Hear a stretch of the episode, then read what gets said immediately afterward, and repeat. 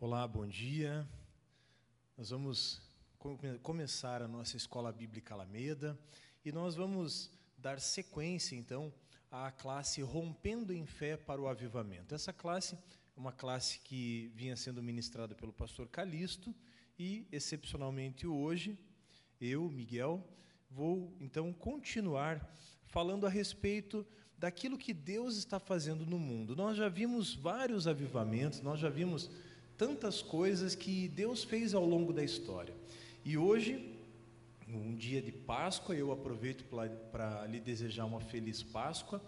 Páscoa é a ressurreição de Jesus, é a presença de Jesus no nosso meio. E nós vamos falar bastante no dia de hoje a respeito disso, durante os cultos e também mais tarde, às 18h30, no musical. Mas aproveito para lhe desejar uma feliz Páscoa, para você e para toda a sua família. E nós vamos então, nessa aula de hoje da escola bíblica, falar a respeito do avivamento na Coreia. Esse avivamento, ele aconteceu no final, no começo, aliás, do século passado. Nós temos ali essa imagem mostrando então a Coreia. Como o avivamento aconteceu no começo do século passado, né, os primeiros rumores ali, vamos dizer assim, do avivamento aconteceram lá em 1903, a Coreia ainda não havia sido dividida.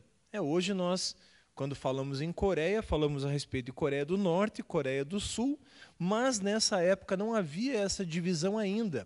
Essa divisão veio acontecer só depois da Segunda Guerra Mundial. Então, quando nós falamos em avivamento na Coreia, nós estamos falando desse avivamento é, como um todo, né, alcançando ali é, o país inteiro. Muito bem. Então, vamos dar, dar sequência aqui aos nossos, aos nossos slides.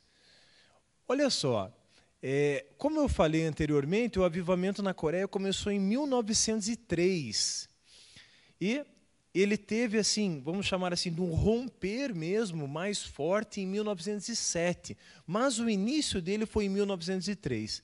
E olha só que interessante, quando a gente fala em avivamento, ah, talvez a primeira coisa que a gente lembre é de Atos 2, é aquilo que Deus fez em Atos 2. Estavam lá aqueles discípulos reunidos lá, como descreve o livro de Atos, e de repente o Espírito Santo veio né? A Bíblia diz que ele veio como um vento, né? como línguas de fogo, e todas aquelas pessoas ali ficaram tomadas pelo Espírito Santo.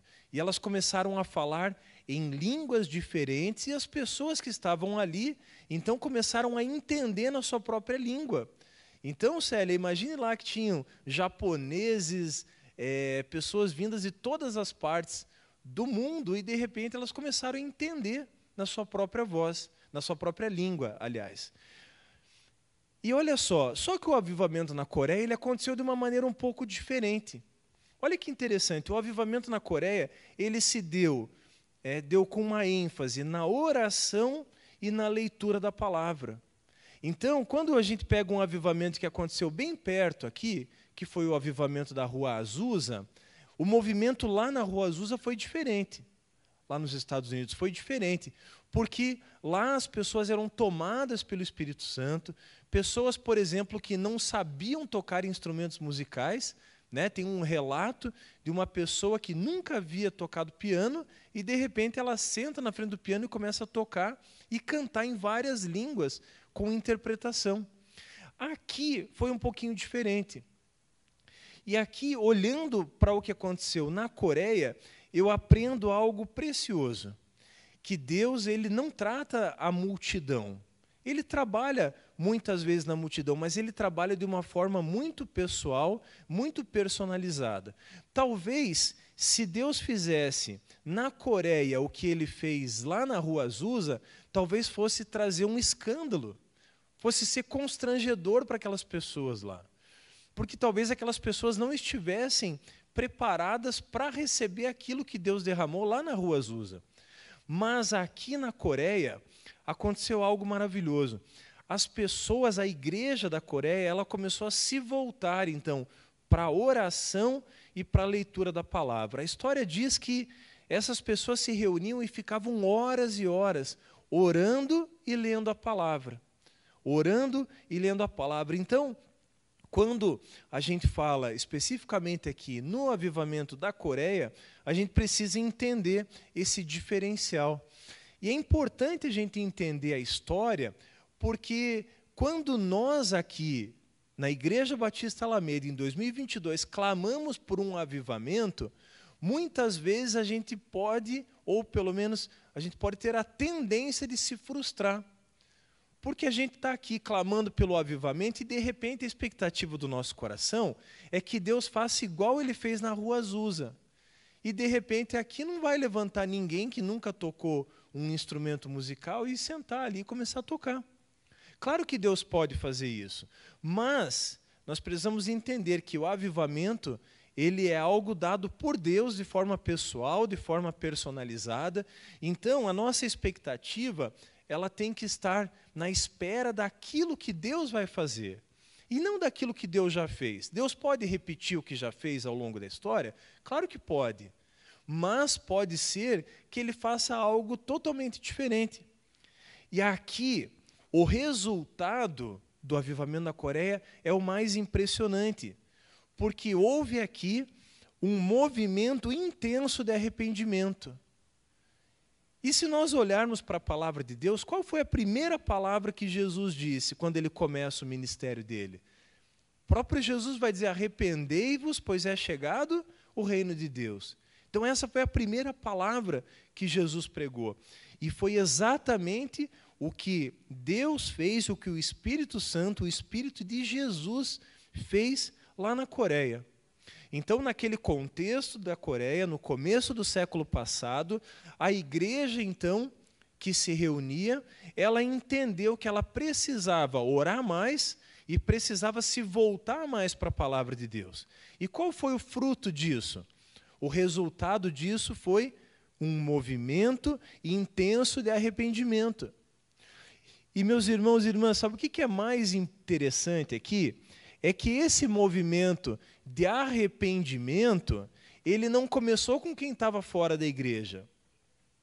Porque muitas vezes também, quando a gente está orando pelo avivamento, e essa é uma oração que a gente sempre faz, principalmente antes dos cultos, a gente ora assim: Senhor, as pessoas que estão aqui em volta, toca elas de alguma forma para que elas venham. As pessoas que estão passando pela rua, Senhor, atrai elas para esse lugar.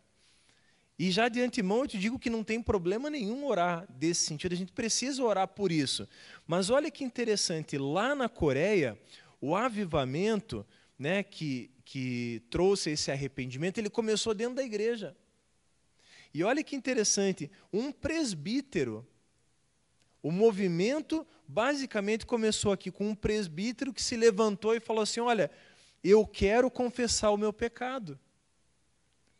Imagina só, começou pelo púlpito.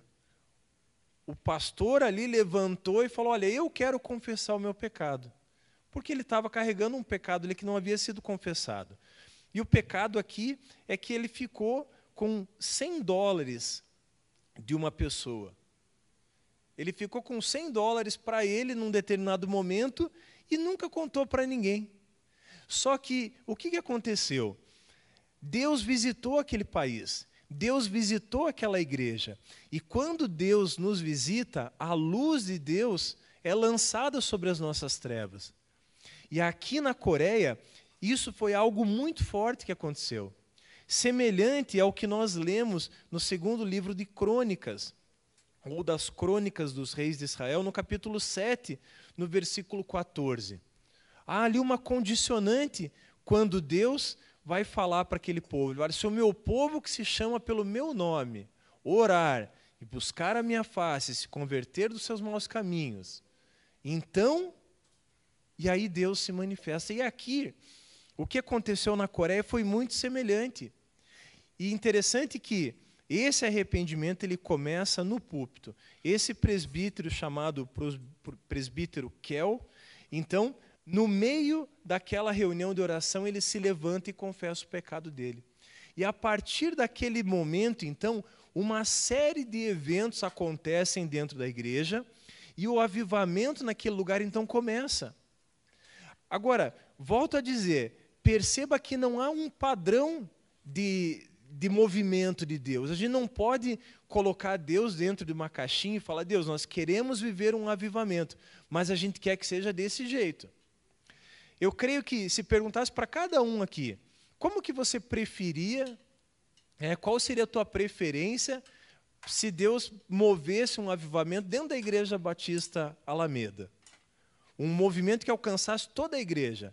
Se nós colocássemos o movimento da Rua Azusa e o movimento de avivamento na Coreia, muito provavelmente 99% ia querer que o avivamento fosse igual o da Rua Azusa, que foi um derramar extraordinário, os dons do Espírito Santo foram manifestados no meio de toda a igreja. Mas perceba que ah, o início ele precisa começar como aconteceu aqui na Coreia. Hoje, se a gente pega a Coreia do Sul, né, depois da divisão das duas Coreias, lá depois da Segunda Guerra, a gente percebe que a Coreia do Sul é, uma das, é, um, do, é um país que tem uma das maiores igrejas do mundo, se não for a maior igreja. Mas como que começou isso? Começou lá quase 100 anos antes. E começou como? Começou com o movimento de arrependimento. Então, essa história, esse relato histórico aqui, daquilo que Deus fez naquele lugar é muito interessante e mostra justamente que não tem um padrão. O padrão de Deus é a Bíblia, é aquilo que está escrito na Bíblia, é aquilo que Deus fez na Bíblia. É isso que a gente precisa esperar. Pode vir um romper, como houve em Atos 2? Pode, mas pode ser que a mensagem seja essa: se arrependa. Olha, o reino de Deus já chegou, se arrependa, confesse os seus pecados. Foi isso que aconteceu na Coreia. E alguns fatos muito marcantes é, que aconteceram na Coreia. Então, esse é um relato que está, é, está descrito em um livro a respeito do avivamento na Coreia. Então, um dos, eu separei ali alguns trechos para a gente refletir.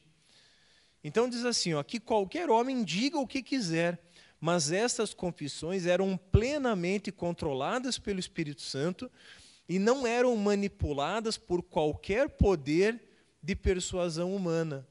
Ou seja, o Espírito Santo estava agindo ali naquele lugar, levando aquelas pessoas ao arrependimento, constrangendo o coração delas, e ali no meio daquele movimento, então, os pecados estavam sendo confessados.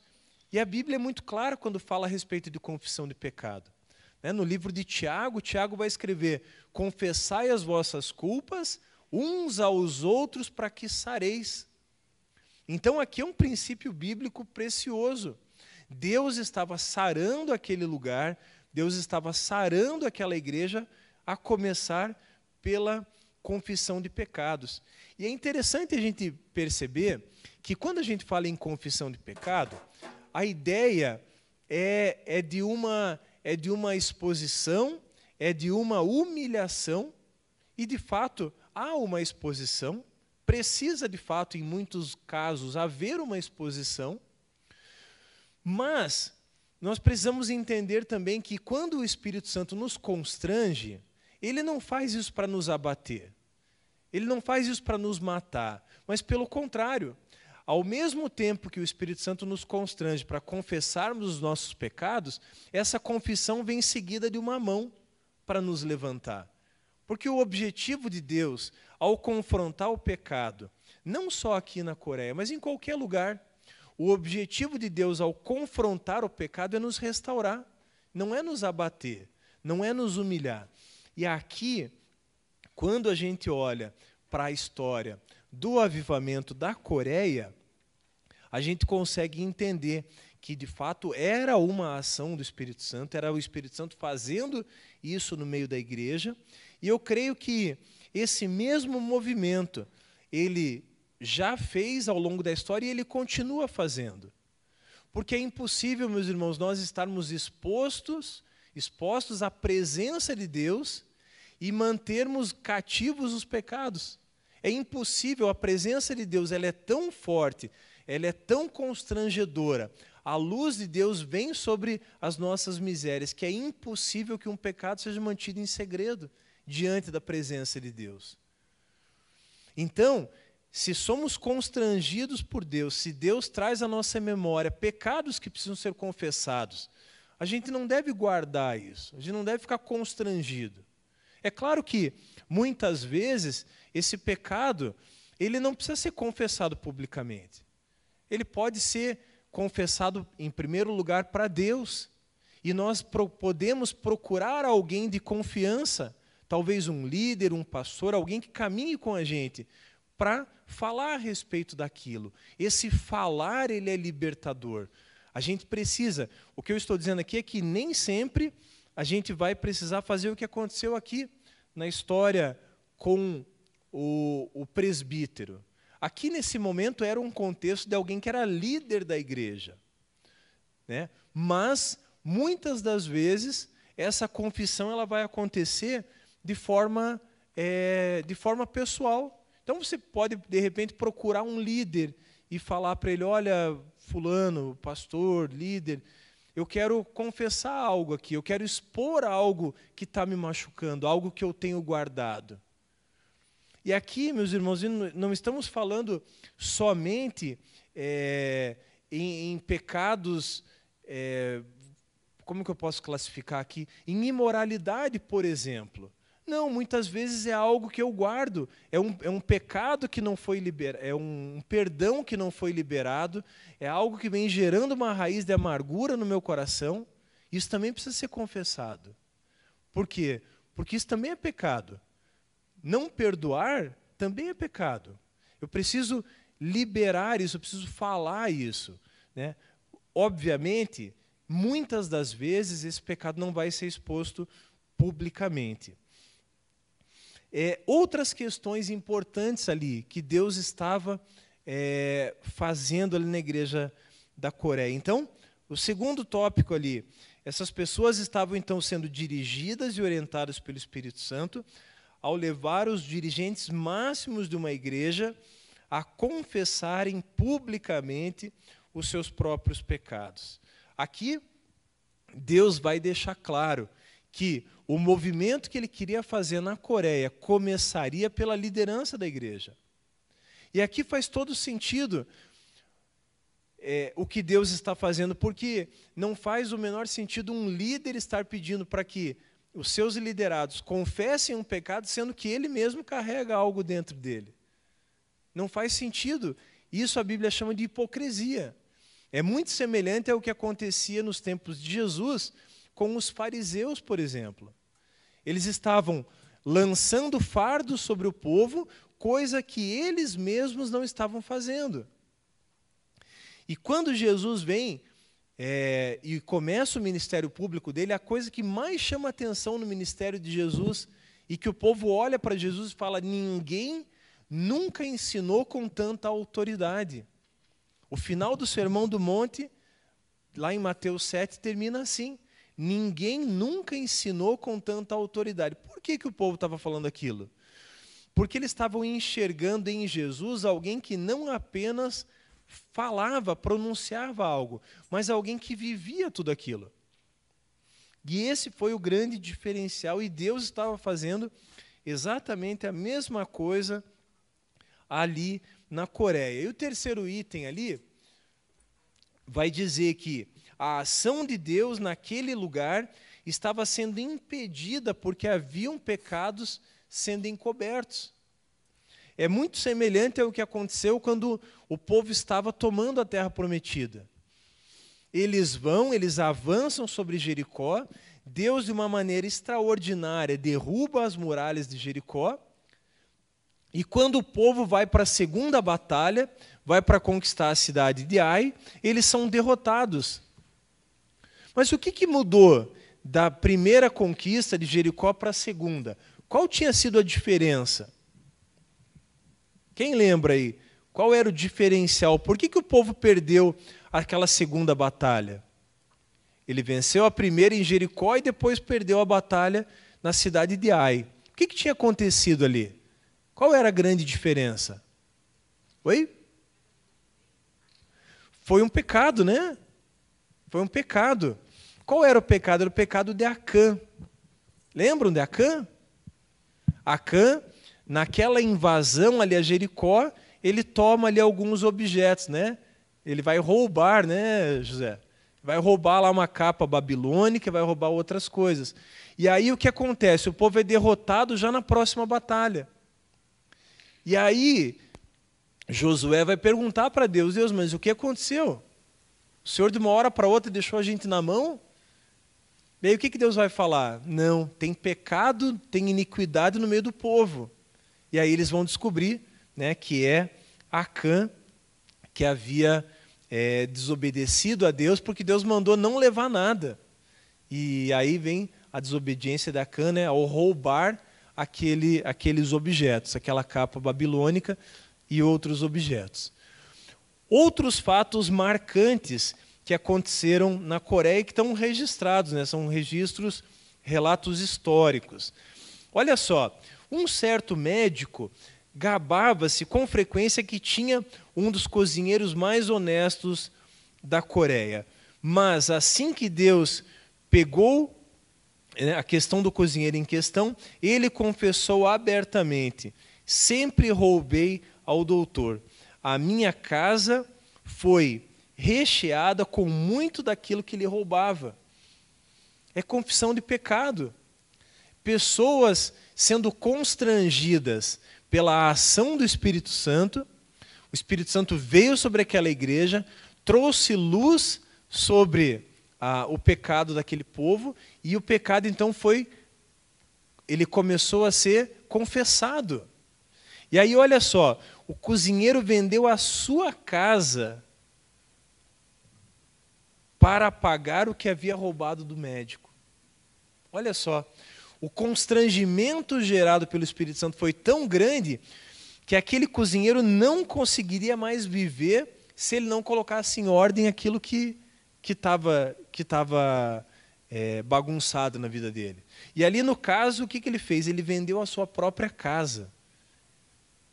Tamanha foi a urgência de corrigir aquilo que ele havia feito, tamanho foi o desespero que ele se encontrava, que ele falou: Não, eu vou vender nem que seja minha casa. E ele vende a casa, ele procura o médico e vai então é, restituir. Essa história lembra alguém? Quem que vocês lembram na Bíblia aí quando leem essa história? Eu lembro aqui de Zaqueu. Não foi isso que Zaqueu fez? Zaqueu estava lá em cima da árvore e falou assim: Eu vou ver esse tal de Jesus que vai passar por aqui. E quando Jesus está passando, Jesus enxerga Zaqueu em cima da árvore e fala: Zaqueu, desce depressa. E quando Zaqueu está diante de Deus, diante de Jesus, que é a mesma coisa que está acontecendo aqui. O cozinheiro sendo colocado diante do Espírito de Jesus, diante do Espírito Santo, Zaqueu então confessa: né, se eu roubei de alguém, se eu defraudei, eu vou devolver o que, o que, o que usurpei e vou restituir ainda. Então é a mesma coisa. Perceba que o agir do Espírito Santo, embora ele não tenha um padrão né, de, de movimento, mas o que Deus faz é sempre a mesma coisa. O que Deus faz é confrontar o pecado, é trazer isso à luz para que isso seja confessado, para que haja cura no meio da igreja e para que aí então Deus consiga fazer o movimento que ele quer fazer dentro da igreja. Uma outra questão, um outro momento aqui interessante, ó, um certo professor tinha a tarefa de comprar um pedaço de terra para missão. Ele conseguiu o terreno e disse que lhe havia custado 500 dólares. O missionário pagou-lhe o dinheiro, apesar de haver reclamado quanto ao elevado preço. E aí, durante o avivamento, esse professor confessou que o terreno lhe havia custado apenas 80 dólares e vendeu tudo o que possuía para poder pagar os restantes 420 dólares que havia roubado a missão. Perceba que é o pecado sendo confrontado, é são as pessoas confessando aquilo que haviam feito e restituindo. E é por isso, meus irmãos, que a gente vê o que Deus fez na Coreia de uma forma tão extraordinária. O país inteiro da Coreia, se nós pegarmos ali desde a, a, a cidade mais ao norte, ele vai falar ali o nome da cidade, é, me fugiu agora o nome. Deixa eu só achar aqui para não. Pingyang, a cidade que ficava mais ao norte e a cidade mais ao sul ali, as maiores, né? É a cidade de Seul. Então, o padrão daquilo que Deus estava fazendo era o mesmo no país inteiro, confrontando o pecado, o pecado era confessado, as pessoas saravam, né? A Bíblia diz: confessai as vossas culpas uns aos outros para que sareis. E ali, naquele último slide, nesse último tópico aqui, então, conclui-se que o avivamento é a volta aos padrões de Deus e tudo ocorre de forma pessoal e personalizada. Meus irmãos, eu e você nós precisamos entender que avivamento é volta aos padrões de Deus. Pode ser que Deus se manifeste com, com línguas de fogo? Pode ser que sim. Pode ser que ele venha como um vento impetuoso, como um terremoto. Não há um padrão de, de apresentação de Deus, mas há um padrão de Deus aqui. Há um padrão bíblico, há um padrão de volta à palavra. É isso que nós precisamos entender, e muitas vezes nós e essa igreja tem orado por um avivamento no Brasil, tem orado por um avivamento dentro aqui da, da nossa igreja, dentro da nossa membresia. O que nós precisamos entender é que avivamento é, é uma volta ao padrão de Deus. Isso tem que ficar muito claro. Qual é o padrão de Deus? O que, que Deus espera da sua igreja? Um dos tópicos, um dos, vamos chamar assim, de pauta, uma das pautas principais de Deus é a santidade. E é aqui o que, tá, o que a gente está vendo aqui, quando a gente fala na Coreia, deixa eu voltar ali um pouquinho na, no primeiro slide, nem todos estavam né, aqui o mapa da Coreia, o que Deus tinha preparado para a Coreia ali era uma volta ao padrão. E é por isso que nós falamos ali que o avivamento na Coreia, ele teve ênfase na oração e na leitura da palavra. E se deu por um movimento intenso de arrependimento. É aquilo que nós falamos um pouco antes. É impossível você orar e buscar a Deus na palavra e não ser transformado, não ser moldado por Deus. Então foi isso que Deus estava fazendo lá na, na Coreia. Outras coisas interessantes que Deus fez naquele lugar, o senhor Mackenzie, um correspondente de guerra, havia tido um moço que ele tinha roubado é, quatro dólares. Quatro dólares. O moço sob uma convicção intensa. Eu creio que essa aqui é a expressão que mais marca o avivamento na Coreia. E é, o, e é a expressão que deve marcar o nosso coração. Veja, esse moço tinha roubado 4 dólares e ele, ele tinha uma convicção intensa de que aquilo que ele havia feito era um pecado e que precisava ser restituído. E ele caminhou cerca de 12 quilômetros a pé até alcançar um missionário que enviaria esse dinheiro de volta a esse senhor, esse senhor Mackenzie. Então, olha que interessante, pessoal. Olha o que Deus fez naquele lugar. E muitas vezes a gente ora não apenas por um avivamento público, mas muitas vezes a gente ora por um avivamento pessoal. E a gente ora para ter uma percepção mais aguçada de Deus. Às vezes a gente quer receber os dons de Deus, às vezes a gente quer enxergar tantas coisas que Deus quer fazer. Mas muitas das vezes o que Deus quer num primeiro momento é que a gente dobre o joelho e diga para Deus, talvez a oração que Deus mais quer ouvir de nós hoje é: Senhor, sonda-me. Senhor, sonda o meu coração. Sonda o meu coração, e assim como diz o salmista, vê se há em mim algum caminho mau. Porque, meus irmãos, quando a gente coloca o nosso coração diante de Deus e fala para Deus, Deus, sonda-me, a gente não pode ter medo de ouvir aquilo que Deus vai falar. E quando Deus falar, a gente precisa ser assim como esse moço aqui. A gente precisa ter uma convicção intensa que aquilo precisa ser corrigido. Então, muitas das vezes a oração que Deus quer ouvir da igreja é um sonda-me. Muito mais do que pedir por um avivamento, muito mais do que pedir por tantas coisas. A primeira oração que Deus quer ouvir é: Senhor, som do meu coração. Como que está o meu coração? Como que está a minha conduta diante do Senhor? Foi isso que Deus fez na Coreia. O movimento de avivamento aqui na Coreia começou, então, como nós falamos, por essa convicção, por esse arrependimento. Um outro fato, ali o terceiro item. Um certo homem tinha uma esposa e um filho. Ele abandonou essa família e acabou enriquecendo em uma outra cidade. Lá nessa outra cidade, ele tornou a casar e nasceram-lhe duas filhas. Ao arrepender-se, ele arranjou maneira de sustentar essas duas filhas e voltou para sua esposa original e reconciliou-se com ela. O que, que esse homem fez? Ele falou: Senhor, eu sei que estou em pecado. Som do meu coração e me diz o que, que eu preciso fazer. E ele fez o mais difícil aqui. Ele fez o mais difícil. Ele voltou para a cidade onde ele estava no primeiro momento, ele voltou para a primeira esposa, ele sustentou aquelas duas filhas que ele tinha tido naquele, naquele outro relacionamento e voltou para se reconciliar com a esposa. Ele fez isso por um impulso do coração? Não. Ele fez por quê? Porque ali houve, como eu falei, um movimento intenso do Espírito Santo no sentido de trazer arrependimento.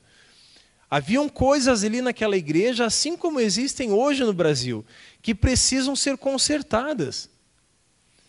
E só vão, e, esse movimento de Deus, ele só vai acontecer a partir do momento que essas coisas forem consertadas.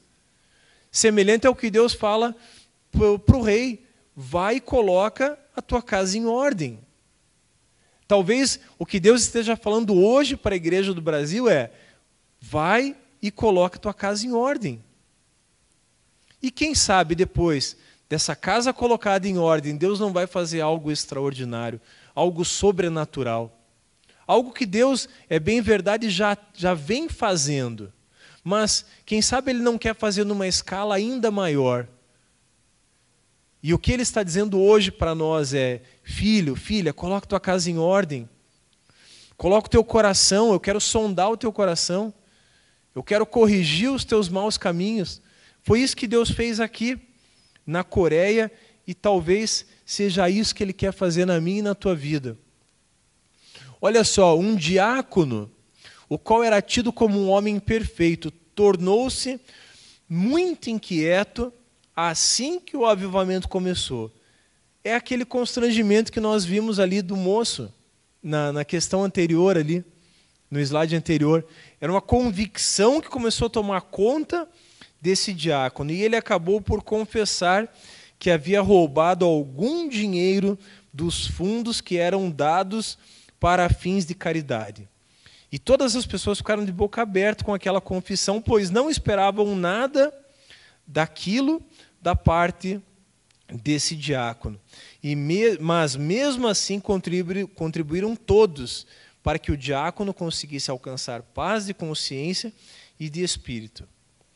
Mas ele ficou com menos paz até haver confessado abertamente, também haver quebrado o sétimo mandamento, né? ou seja, o não furtarás. Então, perceba que todos esses relatos históricos eles têm algo em comum.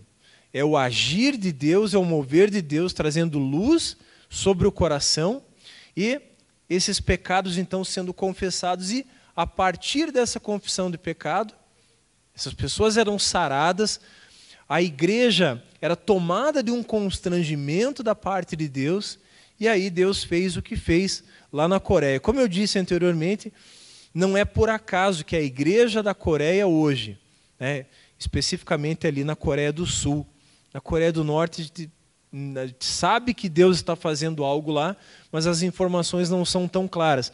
Mas especificamente na Coreia do Sul, havia ali, é, houve ali um avivamento de uma maneira tão poderosa que hoje é possivelmente maior, as maiores igrejas do mundo estão lá naquele lugar. Mas por quê? Hoje a gente enxerga o fruto. a gente enxerga o resultado do avivamento, que são igrejas gigantescas. Mas como que começou isso? Começou 100 anos antes, com um movimento de arrependimento dentro da igreja. Então, eu creio que nós temos muito para aprender com aquilo que Deus fez lá na Coreia, eu creio que é o que Deus também quer fazer aqui no Brasil. Olha só outros relatos históricos aqui para concluir. Uma mulher a qual parecia estar a passar pelas agonias do inferno. Isso aqui são, são relatos é, históricos, tá? isso que foi tirado de um livro. Depois eu vou pedir para o pastor Calixto colocar o link desse livro aqui que está é, público em PDF, vocês podem fazer a leitura também. De, então, ela parecia estar é, passando pelas agonias do inferno durante alguns dias e finalmente confessou em uma reunião que havia cometido adultério. Uma outra questão ali, um outro relato histórico no terceiro, no terceiro item. O líder de um bando entrou na igreja por mera curiosidade. Né? E aí ele foi constrangido a tal ponto que ele saiu dali e foi procurar o juiz. E ele foi se entregar, ele falou: oh, Eu cometi um crime. Aí o juiz fala para ele: Mas você não tem acusador. E aí o juiz manda ele embora em liberdade. Mas olha só, o bandido foi lá se entregar, falou: Olha, eu, tô, eu sou culpado mesmo pode me prender. E nós vemos, é, não sei quantos de vocês aqui já ouviram, mas tem muitos relatos de pessoas que se convertem e depois vão lá se entregar, entram na delegacia, entram no. Olha, eu quero confessar. E às vezes são crimes que estão sem, sem resposta, sem solução há anos, décadas. E aí o sujeito vai lá e se entrega. Meus irmãos, isso não é nada mais do que a ação de Deus constrangendo o coração e fazendo com que o pecado seja confessado. E aqui, né, eu escrevi ali a resposta de Deus mediante o preparo. O que, é esse preparo? Era aquilo que a igreja estava vivendo, confissão de pecado, arrependimento. Então, há um relato histórico que diz assim: valeu a pena termos passado aqueles meses em oração intensa, pois quando Deus veio ele alcançava mais em meio dia, em 12 horas, do que todos os missionários em conjunto alcançariam em meio ano. Em menos de dois meses, mais de dois mil pagãos foram convertidos. E aí, meus irmãos, veja que interessante, o movimento começou dentro da igreja. Mas imagine alguém dentro da igreja indo procurar uma outra pessoa, fala assim: olha, lembra aquilo que aconteceu há 10 anos atrás? Olha, eu vim aqui me acertar com você. E aí aquela pessoa que recebia fala: Nossa, mas o que, que aconteceu? Por que, que ele está agindo desse jeito? E aí o poder daquele testemunho impactou aqueles que estavam fora. E aí aqueles que estavam fora começaram a entrar dentro da igreja. Não, eu quero ver o que está acontecendo. Como que pode? Esse sujeito me devia, sei lá, 20 anos e agora ele veio aqui me pagar com juros e correção monetária? Alguma coisa está acontecendo naquele lugar, eu quero saber o que está acontecendo. E aí duas mil pessoas foram convertidas, certamente impactadas por aquilo que Deus começou a fazer dentro da igreja. Então, perceba que, ah, como eu disse no começo, o movimento de Deus ele não tem um padrão. Se nós olharmos lá na rua Azusa, era Deus trazendo quem estava é, fora para dentro da igreja. Aqui na Coreia, Deus quebrantando quem estava dentro da igreja em primeiro lugar, para depois alcançar os que estavam fora. O fato é que havia um padrão bíblico aqui de ação de Deus. E o avivamento na Coreia, então, foi um movimento extremamente prático de Deus. Mais algumas informações aqui, não vai dar para falar a respeito de tudo, mas só alguns fatos aqui. Ó. Ah, em 1907, já havia cerca de 30 mil convertidos em uma única cidade 30 mil.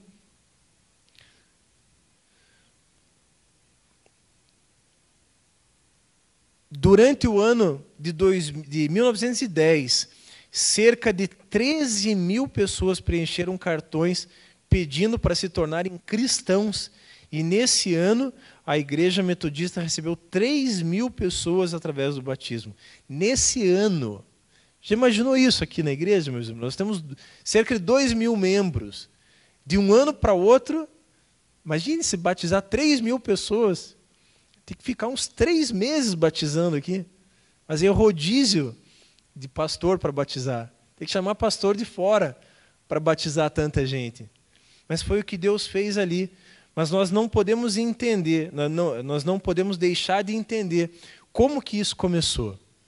Isso aqui em 1910, tinha começado lá em 1903, com aquele movimento de, de arrependimento.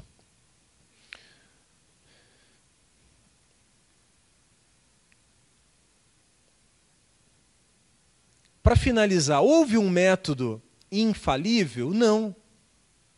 Será que há um método infalível de, de proavivamento? Será que existe, olha, vamos fazer isso, isso, isso, e depois Deus vai fazer isso, isso, isso? Não tem um método, não existe uma fórmula pronta. Ah, Deus vai se mover no nosso meio se nós fizermos isso. Não existe uma fórmula. Existe o que? Existe viver o padrão de Deus. E qual é o padrão de Deus? É santidade, é obediência, então, quando nós entendemos esses padrões de Deus, quando nós entendemos o padrão bíblico de Deus, nós percebemos que Deus verdadeiramente vai responder. Ali, para encerrar, eles honraram a Deus com seis meses de oração sem cessar. Olha só, ah, nesse relato histórico vai dizer que tem uma pessoa que chega às 5 horas da manhã para orar e fala, e quando chega tem só três pessoas. Ele fala assim: Nossa, parece que não veio ninguém hoje. E aí alguém fala para ele: Não, esses são os três que estão indo embora do dia anterior. Olha o movimento de oração. As pessoas têm um relato histórico que vai dizer que as pessoas chegavam, a reunião era às cinco horas da manhã, as pessoas chegavam duas e meia, faziam fila na igreja. Meus irmãos, eu creio que o dia que nós tivermos uma fila para orar às duas e meia da manhã aqui na frente da igreja, o que, que Deus vai fazer? Então, o avivamento na Coreia, tem, tinha mais coisas aqui, mas eu vou parar por aqui, que o tempo já foi. É, eu creio que o avivamento na Coreia, ele nos ensina que nós precisamos, como igreja, voltar pra, pros, para os padrões de Deus precisamos voltar para a oração, precisamos voltar para a leitura bíblica, para o jejum. É isso que Deus espera de nós. A primeira oração que Deus quer ouvir dos nossos lábios, Senhor, som do meu coração, vê se há em mim algum caminho mau. Amém, meus irmãos? Semana que vem nós vamos continuar. O pastor Calixto vai trazer é, outras reflexões aqui a respeito daquilo que Deus fez no mundo e daquilo que Deus vai fazer. Eu creio que Deus vai fazer algo poderoso aqui na nossa igreja. Eu creio que o Brasil vai ser sacudido, assim como já tem sido, mas de uma forma muito mais intensa. Mas eu creio que existem fundamentos que precisam ser colocados antes de Deus começar a construir o edifício que Ele quer fazer. Amém? Vamos orar então? Amado Espírito Santo, nós te agradecemos, Senhor, pela tua presença, pelo teu agir, pelo teu falar no nosso meio. Nós queremos, Senhor, reconhecer a nossa total dependência do Senhor. Nós queremos reconhecer, ó Deus, que precisamos de Ti. Nós queremos dizer ao Senhor que nós te amamos, Deus, e que nós desejamos receber um avivamento profundo da parte do Senhor. Mas nós sabemos, ó Deus, que existem fundamentos que precisam ser lançados. Por isso, Senhor, nos ajuda a lançar esses fundamentos, nos ajuda, Senhor, a estarmos firmados, ó Deus, na tua palavra. Que seja assim, Senhor, nos abençoa nesse dia, nesse dia tão especial, nesse domingo de Páscoa, que nós possamos, Senhor, entregar a ti o nosso coração e receber tudo que o Senhor tem para derramar sobre nós. Recebe, Senhor, o nosso culto, a nossa adoração nesse dia, no nome de Jesus. Amém.